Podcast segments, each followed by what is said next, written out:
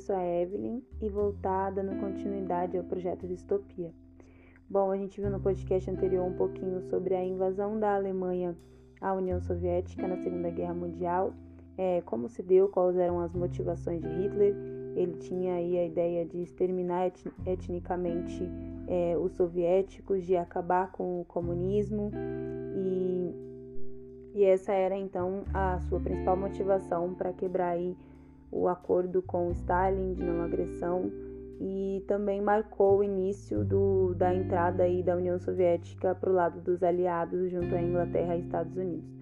A gente vai falar um pouquinho, inclusive, agora sobre a entrada dos Estados Unidos na Segunda Guerra Mundial.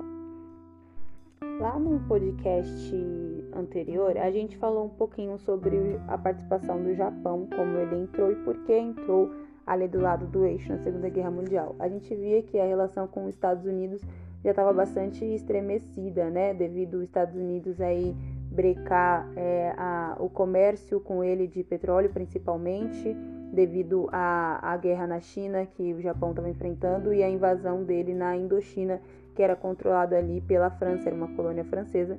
E os Estados Unidos falou assim: ó, a gente só vai liberar para você voltar normal os recursos naturais, né? As, as, as coisas que você precisa, petróleo, enfim se você sair, largar esses territórios aí. E o Japão, ele se negou a fazer isso. Ele tinham duas opções, ou seguiam aí os critérios dos Estados Unidos, ou então ele lá e tentava tomar força, ele optou pela segunda opção.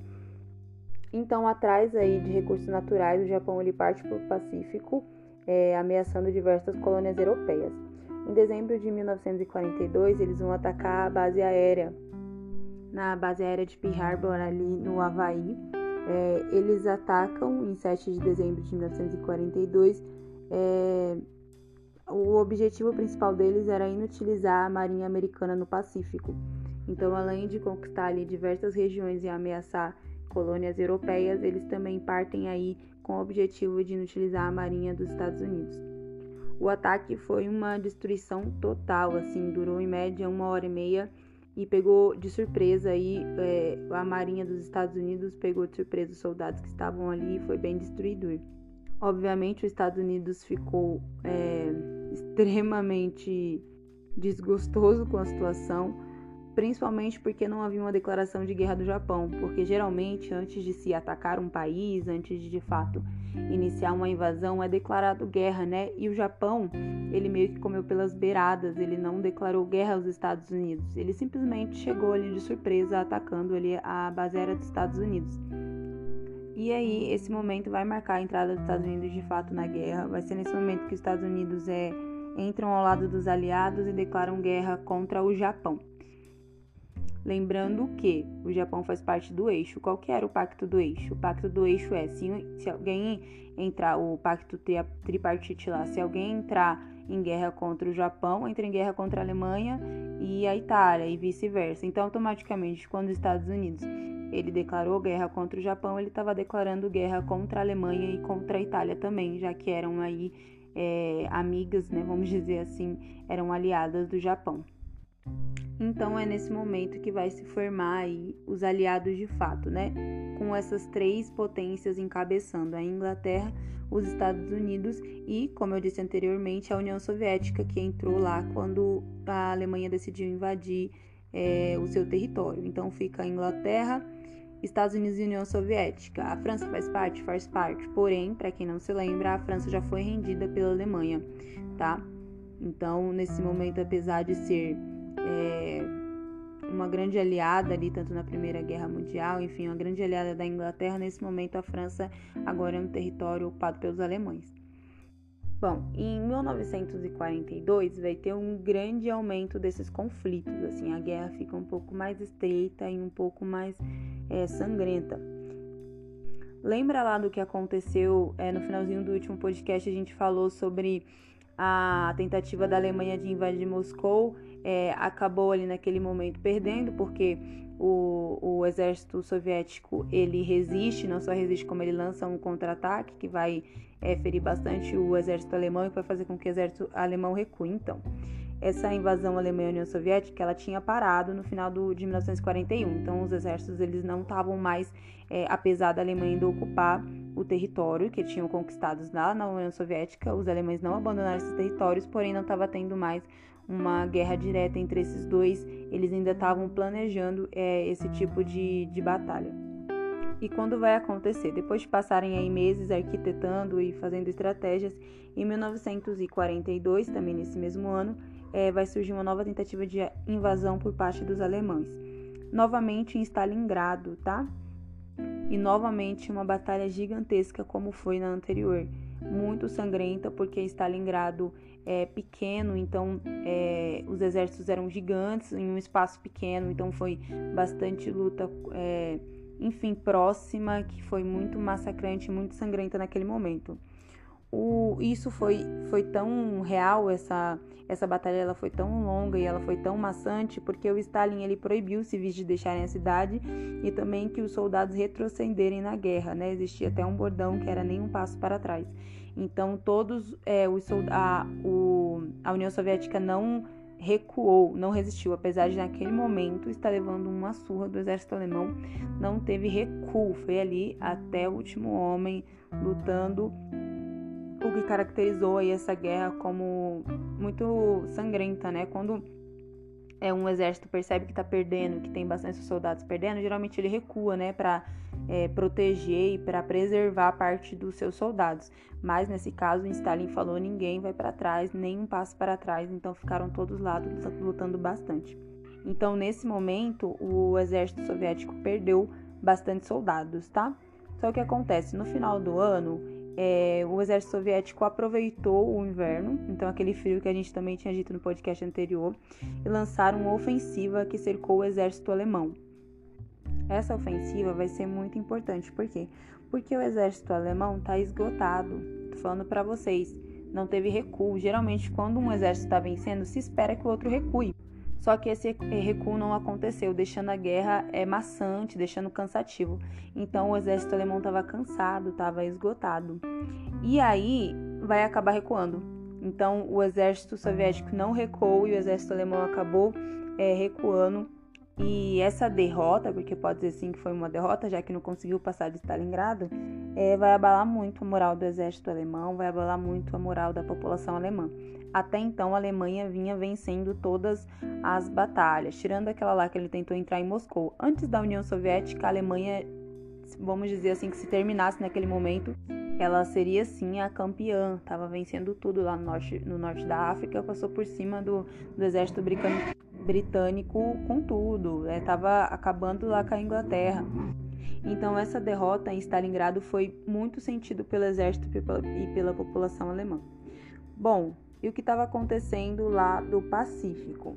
Os japoneses estavam aproveitando que o, o exército dos Estados Unidos, os Estados Unidos estava se recuperando lá do ataque na, na base aérea para atacar com tudo. Então os japoneses foram com tudo para cima dos Estados Unidos, conseguindo até conquistar ali é, Singapura e a Filipina. Então aquelas regiões ali estavam sendo dominadas pelos japoneses é, eles estavam indo com tudo aí se aproveitando desse momento de fraqueza assim dos Estados Unidos. Eles tinham um plano e o plano era emboscar a Marinha Americana. É, esse plano vai ser essa batalha aí vai ser uma das maiores batalhas navais já existentes, porque o exército é, japonês vai tentar fazer isso é que acontece. A ideia deles era fazer um ataque surpresa ali na região de Midway. Mas o que acontece? Devido à espionagem, os americanos interceptaram algumas mensagens dos japoneses e ficaram sabendo dessa ideia, desse plano aí do exército japonês. Então, o exército americano sabia exatamente o local e a hora que os japoneses iam aí fazer esse ataque surpresa em Midway. Então, antes mesmo dos do japoneses chegar, os Estados Unidos já estava pronto, o exército americano já estava pronto, já estava se preparando para esse ataque. E acabou que quem é, foi pego de surpresa foram os japoneses. Os japoneses acabam sendo pegos de surpresa é, após essa, essa surpresa aí né, na, nessa batalha naval. Vão acontecer diversas batalhas terrestres também que vão acabar forçando o exército japonês a abandonar essa luta aí com os Estados Unidos em 1943. E aí, ó, não sei se vocês perceberam então, a Alemanha levando uma surra lá na União Soviética E os japoneses agora, devido a essa surpresa, essas informações que eles conseguiram, levando uma surra dos Estados Unidos. Ou seja, tá virando jogo. tá virando. É, o eixo até então super poderoso tá começando aí a se destacar. É, tá começando a se destacar, não, tá começando a perder. Tá começando a sentir um pouquinho o gostinho de derrota até então, não estava sentindo. Os Estados Unidos, então, parte pra, com tudo para cima dos japoneses. É, essa ofensiva no Pacífico vai, vai garantir que os aliados conquistem várias ilhas que antes estavam ocupadas pelos japoneses, chegando até perto do Japão.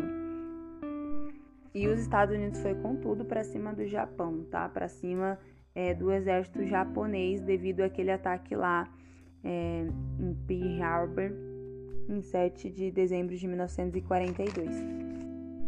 Bom, e na União Soviética, como é que tá a situação? E aí, a Alemanha se rendeu? Não, não rendeu não. Perdeu lá em Stalingrado, mas tá ali, ainda tá tentando. Hitler não desiste e a preparação é, foi de ambos os países para novas ofensivas. Eles, o, a, a, o exército soviético tinha consciência de que o exército alemão não desistiria tão fácil. Então, o exército alemão ainda estava nas regiões e ainda queria, ainda tinha o plano, Hitler ainda tinha o plano de, de, o plano de dominar ali as regiões da União Soviética. Vai acontecer então uma das batalhas mais importantes, que é a Batalha de Kursk, que é simplesmente a maior batalha de tanques da história. Foi uma batalha travada entre tanques de guerra. É, igualzinho lá nos Estados Unidos, os soviéticos descobriram também por espionagem então, os aliados são bons na espionagem. É, que os alemães iam atacar é, naquele lugar, ou seja, em Kursk, e reuniu muitos soldados, assim, por volta de 2 milhões de soldados e 5 mil tanques de guerra. Vamos comparar aí com os números. Isso é aproximadamente, tá? Aproximadamente, ó, vamos lá, 2 milhões de soldados da União Soviética. Porque eles descobriram tá? Também seria um ataque meio que surpresa dos alemães, mas aí os soviéticos descobriram por meio de espionagem e eles prepararam 2 milhões, aproximadamente 2 milhões de soldados e 5 mil tanques de guerra para essa batalha de Kursk. Os alemães, que não sabiam que eles sabiam, tinham preparado aí cerca de 800 mil soldados e 3 mil tanques. Olha só, 2 milhões para 800 mil. Então, vocês já esperam que pode, o que aconteceu, né? É. Novamente, o exército alemão vai levar uma sova. É, o exército soviético não vai recuar. E, de fato, é, o, o exército do eixo não vai resistir aí a esses 2 milhões de soldados e as quase 2 mil a mais de tanques de guerra do lado dos soviéticos. E eles vão recuar. Bom, eles vão recuar só por causa disso? Não. Vamos ser sinceros aqui. Não vai não. Existe um outro fator que vai fazer com que o exército alemão recue nesse momento. Qual que é esse outro fator? O exército alemão vai recuar devido a uma ordem de Hitler. Por que Hitler é, mandou o exército alemão recuar? Ele não quer mais a União Soviética? Ele não quer mais invadir? Não, não é isso. Novamente, uma questão da Itália. Se vocês prestarem atenção, no, no podcast que eu falei sobre os, os países do eixo, os três países principais, a Itália, Japão e a Alemanha, eu falei que a Itália por diversas vezes atrapalhou, vamos dizer assim, é, os planos de Hitler, diversas vezes atrasou. Inclusive, a própria invasão à União Soviética foi atrasada em aproximadamente um mês, porque ele teve que ir lá no norte da África ajudar a Itália, que estava levando uma surra dos soldados britânicos que estavam no Egito que estavam naquela região, enfim, Grécia, toda aquela região. Ele foi para lá, conseguiu fazer o que os exércitos italianos não estavam fazendo. Ok, só que isso atrasou a entrada dele. Ele tinha um plano e nesse plano ele teria invadido e feito a tentativa de invasão à União Soviética um mês antes do que de fato foi feito. E agora, nesse momento, novamente, uma questão na Itália vai fazer com que o Hitler tenha que deslocar os seus tanques de guerra e seus soldados para uma outra região o que acontece? O eixo está levando uma surra lá no norte da África. Então, as tropas é, alemãs e principalmente italianas que estavam naquelas regiões estão levando uma surra devido ao quê? Devido à entrada também dos Estados Unidos. Chegam tropas americanas lá, juntam-se as inglesas e começam a recuperar todos aqueles é, territórios que eu disse anteriormente que a Alemanha, que a Itália, com a ajuda da Alemanha, tinha conseguido é, conquistar e invadir. Então, eles estão, olha lá, no Pacífico tão, o eixo está perdendo, na União Soviética o eixo está perdendo e no norte da África o eixo também está perdendo, porque as tropas americanas chegou lá e deu aquele reforço. E aí o que acontece? Os aliados vão conquistar ali a Tunísia, e vão deixar o caminho livre ali para o sul da Europa. E qual país principal está ali no sul da Europa? Justamente a Itália. E agora os aliados partem para cima da Itália com tudo. Eles começam a bombardear ali a Itália e em 9 de julho os aliados embarcam na ilha de, da Sicília, na Itália. Então vamos entender quais são as reações. Vamos lá. Parte do governo italiano queria resolver com diálogo, vamos dizer assim. Eles queriam negociar, porque a Itália, o governo não é burro, eles sabiam que não tinha chance contra é, os aliados, não tinha chance contra as tropas americanas, inglesas e soviéticas, não tinha como, só a Itália. Ela não estava conseguindo nem vencer lá quando tinha só as tropas britânicas, imagine agora os três juntos. Então, tinha parte do governo que tinha consciência disso. Então, eles tentaram negociar com os aliados. Só que o que acontece? Eles sabiam, eles queriam negociar, quer dizer, eles sabiam que não dava para negociar com Mussolini no poder. Porque eles sabiam que Mussolini não ia aceitar negociar com o aliado. Mussolini é doidão. Mesmo talvez tendo consciência das mesmas coisas que eles tinham também, de que é, em questão de, de, poder, de exército, é, a Itália era muito inferior a, a, aos soldados e ao exército dos aliados o Mussolini é doidão, ele é que nem o Hitler, ele é. Ele é, não, não jamais vamos fazer acordo com o inimigo, vamos lutar até todo mundo morrer. Essa é a ideia do Mussolini. Mas o governo, ele achava que dava sim para arrumar uma forma de contornar a situação através de negociações, através de diálogos, através de acordos, através de pactos. Lembrando que a Itália gosta de fazer isso, né? Lá na Primeira Guerra Mundial, ela mudou a casaca a partir de acordo, a partir de ver o que vai beneficiar ela errada não tá, talvez. Mas é, ela tá sempre aí fazendo acordos, a Itália, né? E aí, para isso acontecer, para essa parte do governo consciente dessa situação é, conseguir de fato realizar esse acordo, o que vai acontecer? Eles vão prender o Mussolini. Sim, eles vão tirar o Mussolini do poder e vão prender ele para poder negociar com os aliados. Esses caras eles negociam com os aliados e em setembro vão declarar a paz com os aliados. Só que é o seguinte, os aliados não são bestas, não é só tipo, ai, sério, vocês sabem que a gente é top, então vamos dar a mão e vamos ser amigos. Claro que não. Existiam alguns, alguns critérios, algumas questões que a Itália precisava fazer para poder é, selar a paz e não ser tomada pelos aliados e não ser exterminada pelos aliados. E qual que era uma dessas questões? Uma dessa era um, a parte, parte do acordo da Itália entre os aliados era que a Itália declarasse guerra contra a Alemanha. E de fato vai acontecer. Um mês depois, a Itália vai declarar guerra contra a Alemanha. Olha lá, novamente, a Alemanha parece aquelas namoradas otárias, sabe? novamente, a Alemanha lá no começo, a Itália traiu a Alemanha e novamente vai trair de novo, tá? Ela vai aí assinar esse acordo com os aliados e vai declarar a guerra contra a Alemanha um mês depois. Só que o Hitler sabe que isso está acontecendo. E o Hitler sabe que não é o parça dele que está fazendo tudo isso. O, o Mussolini está preso. Então o Hitler chega na Itália, ele vai dominar uma grande região é, ali italiana e vai tirar o Mussolini da cadeia. Vai tirar o amigo dele da cadeia. O que vai acontecer? Vai se formar a partir daí uma nova Itália, que vai ser chamada de República Social Italiana, que vai ser comandada pelo Mussolini ele vai continuar no poder dessa, dessa parte da Itália, tá? Porque o restante ainda tá ali é, com um acordo com os aliados e inimiga da Alemanha. Só que essa nova Itália, essa República Social Italiana, ela é subordinada à Alemanha. Então ela é subordinada ao, aos nazistas, porém acomodada com Mussolini. Então olha que loucura. A Itália mesmo de fato tá rendida, né? Selou a paz, tá tudo certo com os aliados e mudou a casaca de novo que na Primeira Guerra Mundial. Mas essa nova Itália vai estar tá aí do lado do Hitler.